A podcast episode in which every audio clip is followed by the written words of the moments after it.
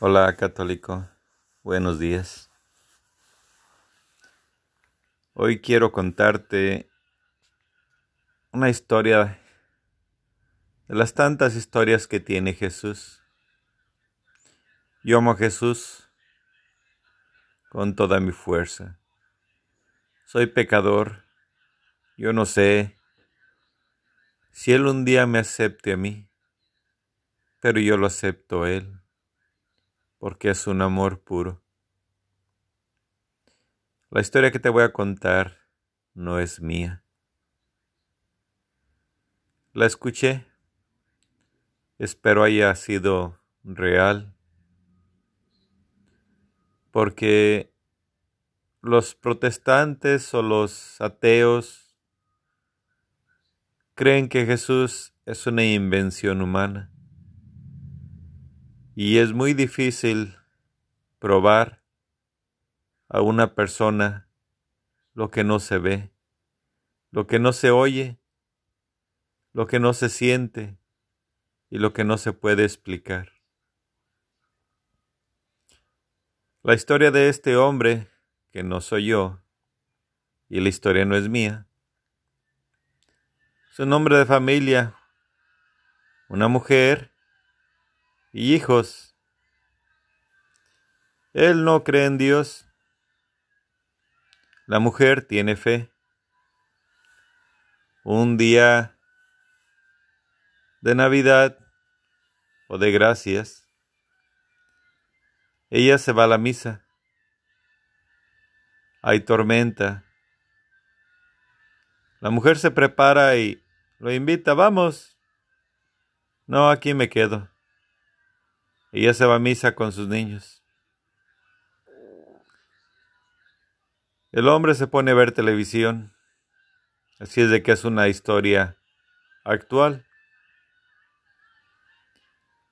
La tormenta es fuerte, se escucha a través de la casa. Pasa el rato y la mujer no llega. Él escucha un ruido afuera pero no hace caso. Pasa otro rato y escucha otro ruido afuera. Se quiere levantar y se asoma, pero está oscuro. No ve nada más que la lluvia. Pasa más rato y se preocupa. No llega su esposa ni sus hijos. Pasa más rato y muy buen rato. Llega alguien a la puerta, toca el timbre, se levanta, o ya llegaron. Abre la puerta y es un policía. Le cuenta que ocurrió un accidente y su familia falleció. Este hombre pues sepulta a su familia y por el sufrimiento se cambia de casa, vende la casa y se va a un lugar donde no lo conozcan. Y cada año, durante siete años, se emborracha ese día, con una tristeza y una soledad tremenda. Y el séptimo año Sucede lo mismo, hay una tormenta fuerte. Y él se agarra su botella. La tormenta es muy fuerte, parecida a la de hace siete años. Entonces, escucha un ruido y él se estremece. Se estremece porque le recuerda lo que sucedió hace siete años. Pero ahora en este ruido se levanta y se asoma y ve en su puerta un hombre. Dice, hay tormenta y está bloqueado el camino. Lo invita a pasar. Le da confianza el hombre. La tormenta es fuerte, no se quita. Toman alguna bebida, platican de los problemas de la soledad. La tormenta sigue. El hombre se duerme en esa casa porque pues la tormenta es muy fuerte. Le abre su casa. Duerme. Amanece y el hombre prepara el desayuno, el invitado. Y el aroma del desayuno despierta al hombre porque es igual parecido al que su esposa cocinaba. Baja el hombre, desayuna, pero una tormenta sigue. Y sigue el hombre platicando. Los caminos están bloqueados. La tormenta fue muy fuerte. El hombre se queda varios días en su casa. Y un día de tanto platicar, el hombre recupera la fe,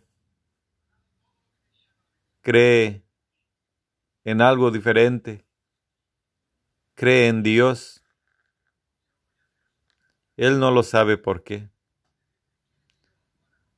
Como quiere llega la noche y se duerme. Entonces se despierta en la mañana por el aroma nuevamente del desayuno. Piensa que el hombre le ha preparado el desayuno nuevamente. Baja. Y es su mujer que está preparando el desayuno. Él sale para afuera ya está amanecido. Se arrodilla y da gracias a Dios. Dice, yo creo en ti, Dios. Gracias. Se mete a su casa. Ahí está su esposa y sus hijos. No ha pasado nada. Él vive normal.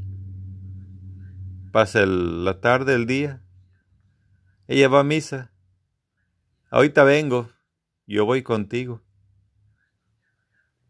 Él se convierte y cree en Dios. Esta historia, yo no sé si sea real o haya sido un sueño. Es una historia contada o que yo escuché. Pero Dios no tiene tiempo ni espacio. Él es el presente, el pasado y el futuro. Él puede hacer contigo lo que Él quiera, el día que Él quiera. Él te da libertad para que hagas lo que tú quieras, pero muchas veces te da oportunidades. Si este hombre solamente vivió un sueño, ese sueño lo hizo reaccionar.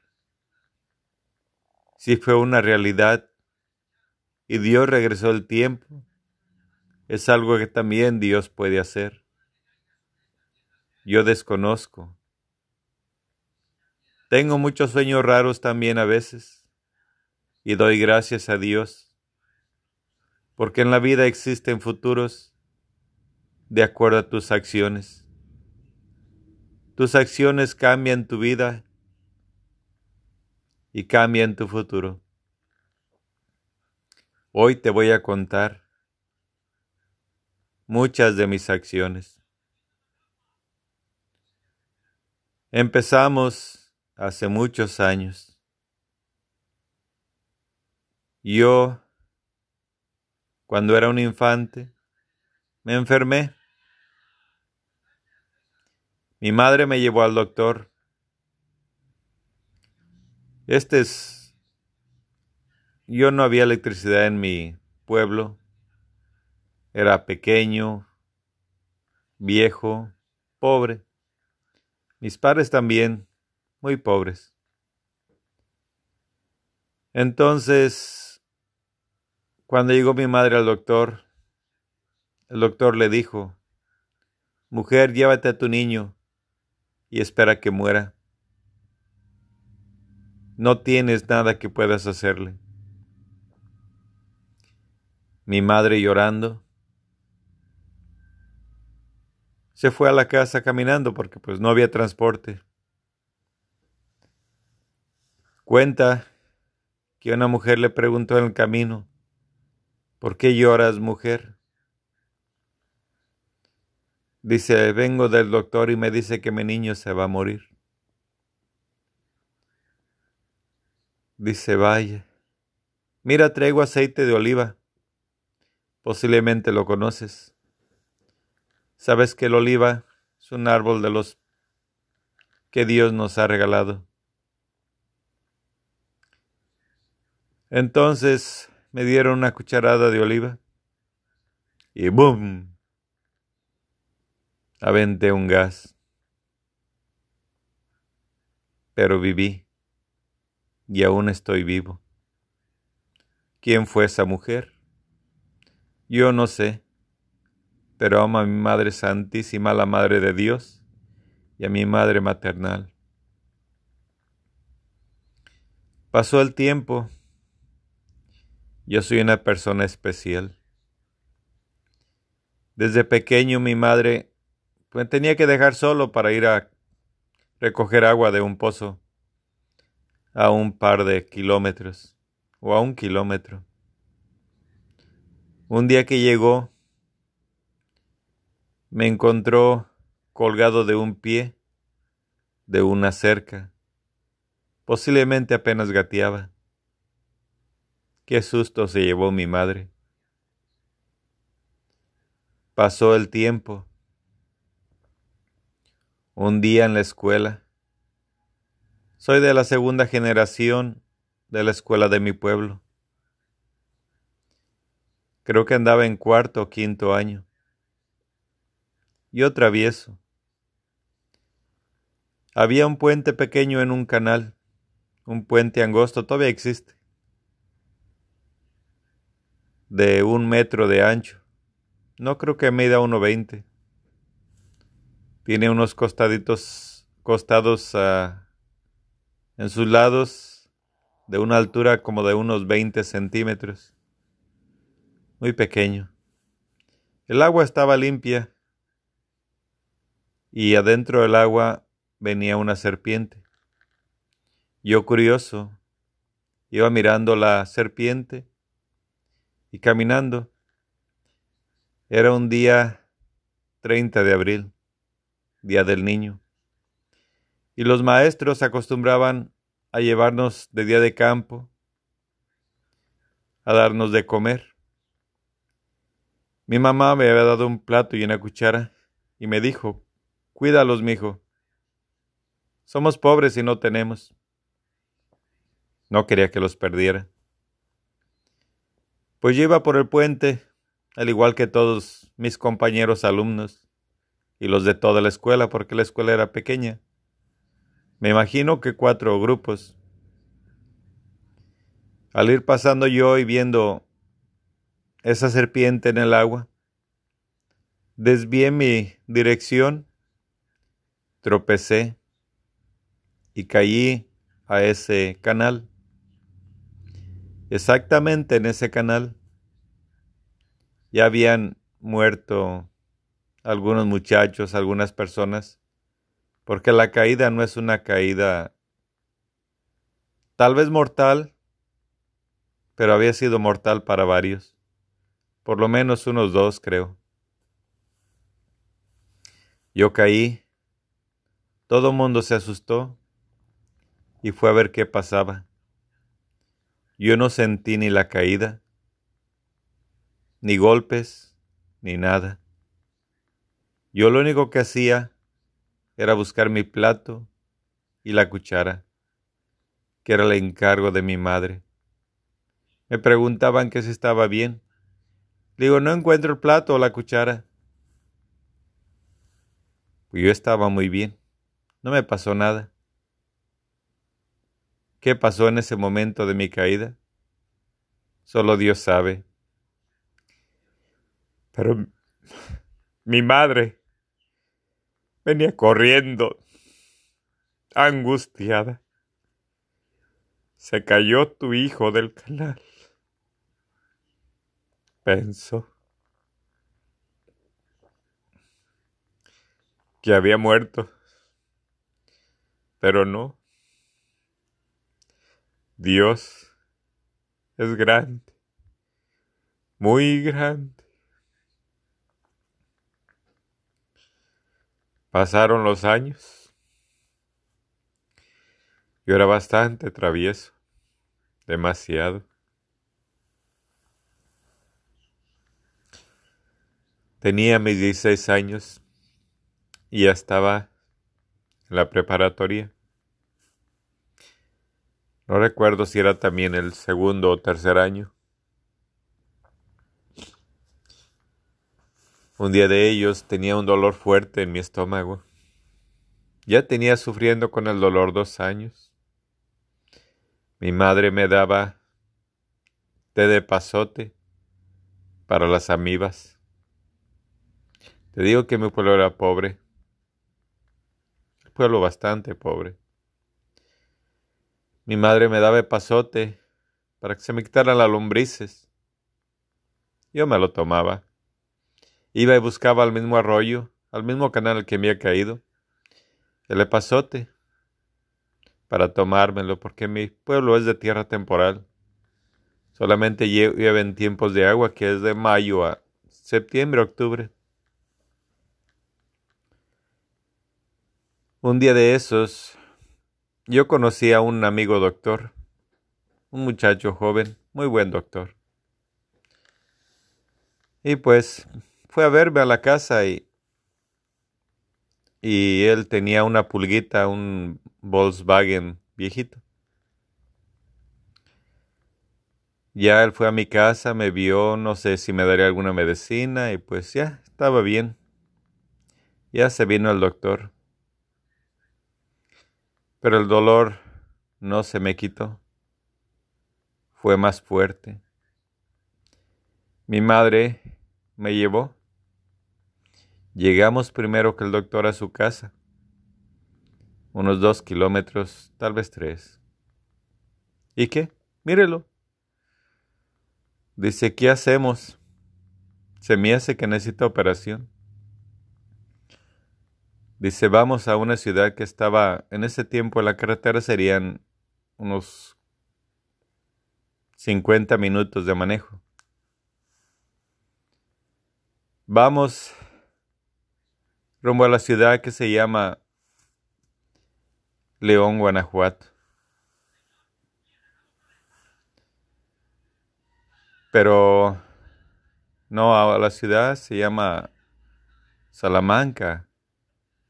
Sí, se llama Salamanca la ciudad. Creo que también son 40 minutos, porque León es hora y media. Va manejando el doctor fuerte, en ese tiempo no hay mucho tráfico, pero hay curvas.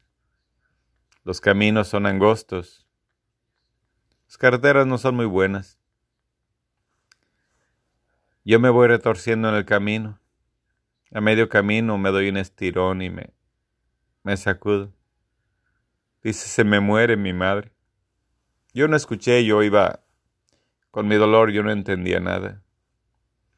Yo no comprendía nada como que iba fuera de mí. Dice el doctor, él no llega a Salamanca. Dice mi madre, ¿a quién vaya? Hay un doctor que me lo operó de la hernia. ¿Por qué tuve una hernia?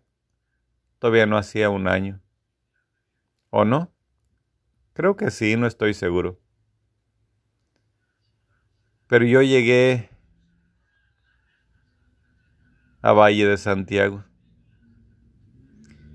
Me llevaban mi madre y el doctor de un brazo cada quien. El paso por cerca de la, enfrente de la cárcel.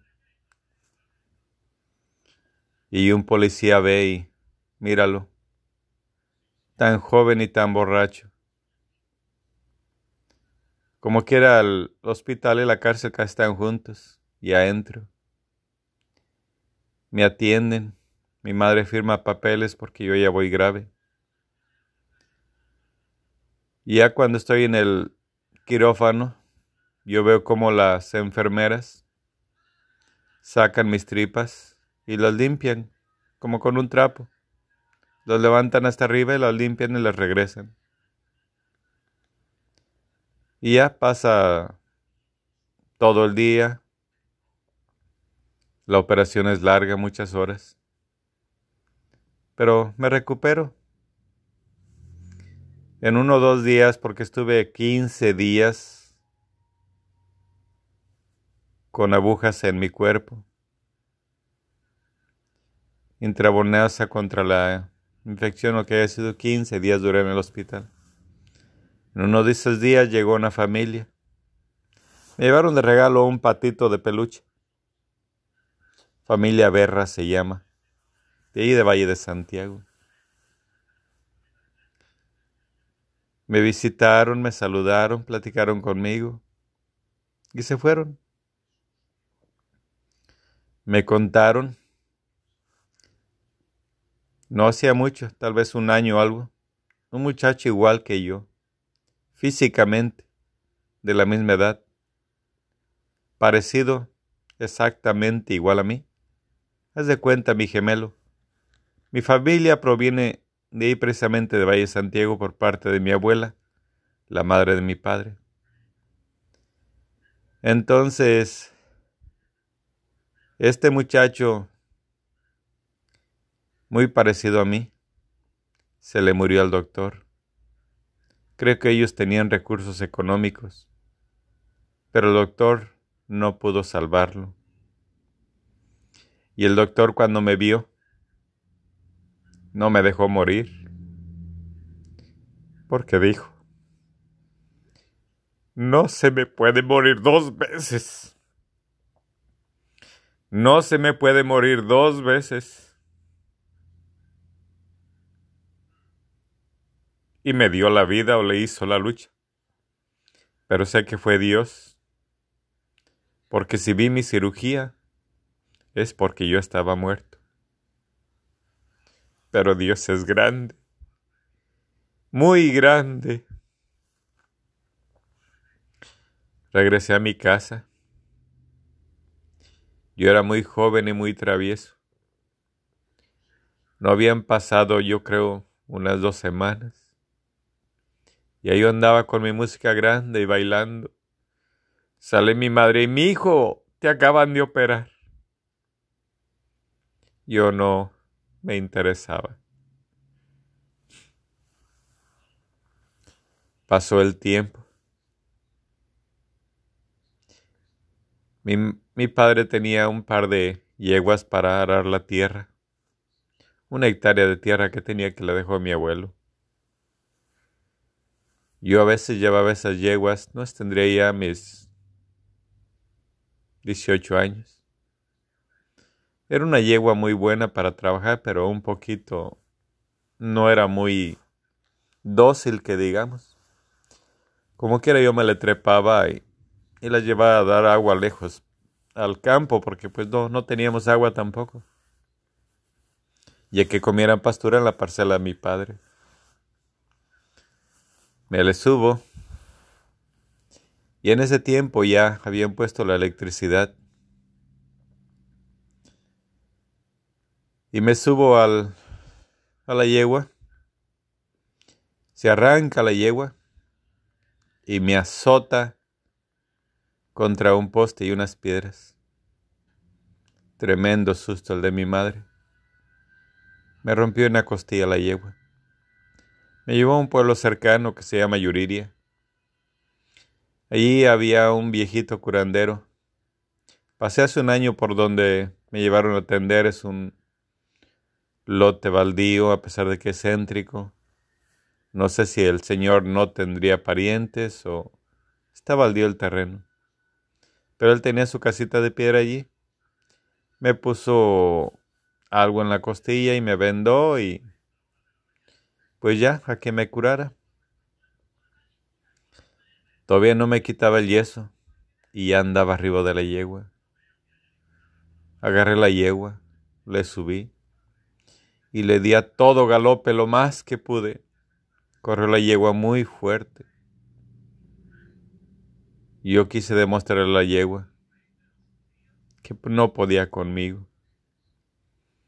Yo me sentía grande y era mi Dios. Mi Dios es la grandeza. Cuán grande es mi Dios. Pasó el tiempo. Me casé.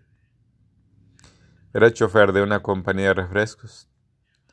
Traía un camón grande. Iba en una cartería un poquito más fuerte. Se me rompió la varilla de la erección. Perdí el control de la camioneta. Se atravesó. Lejos a la distancia venía un trailer. Al yo atravesarme, el trailer rebasó.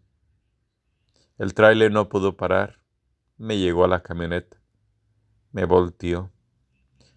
Yo traía un poco de gasolina extra en la cabina porque nos da la gasolina contada para el camino. Entonces yo traía gasolina suficiente para otra ruta. Con movimiento yo pensé que iba a explotar o algo. Pero no, no pasó nada. Se dañó más, era un carro viejo, se dañó más el trailer que, que mi camioneta volteada. Ya lo llevó al estado y la volteó. La camioneta se volteó cerca de donde yo vivía en la casa con mi esposa. Alguien le fue a decir a mi esposa, Señora, no tendría un cacho de pan para darle a un hombre que se volteó acá en la carretera. No le dijeron que era yo, tal vez ni sabían que era yo, el esposo de esa mujer. Y a la mujer le da el pan, me lo llevan, me lo como y sigo mi vida normal. Dios es grande porque no sucede nada. Nada le pasa a uno. Pasó el tiempo. Más tiempo. Me vine a Estados Unidos. Yo me sentía mal. Ya tenía dos, tres años sintiéndome mal, iba a los doctores aquí y allá en México, pero nunca supe, nunca supieron qué tenía, me daban una pastilla, me daban algo, yo nomás me sentía mal de vez en cuando, pero esta vez me sentía mal. Entonces iba a la iglesia. Y ahí en las partes atrás de la iglesia yo lloraba. Se me salían las lágrimas pensando. la noche no podía dormir. Ya me sentía morir. No sabía si iba a despertar cualquier día. Un día voy y compro unas tarjetas, se las envío a mis hijos, a cada uno de ellos y una de mi esposa. Me despedí de ellos, les mandé una carta del amor que les tengo. Ya se los expliqué y no les dije nada de que estaba malo. Simplemente les dije que los avisaba, que les, que les quería. Era mi despedida para cada uno de ellos. Ellos estaban en México. Yo aquí estaba solo. Entonces, eran los Tenía 36 años de edad. A los 37 años murió una prima mía de edad, muy bonita, muy hermosa mi prima. Murió del corazón. Yo tenía 36 años. Y yo iba a cumplir los 37, pero no pensé cumplirlos porque me sentía muy mal. Yo llorando allí en, el, en la iglesia, el coro cantaba, eh, hay que morir para vivir.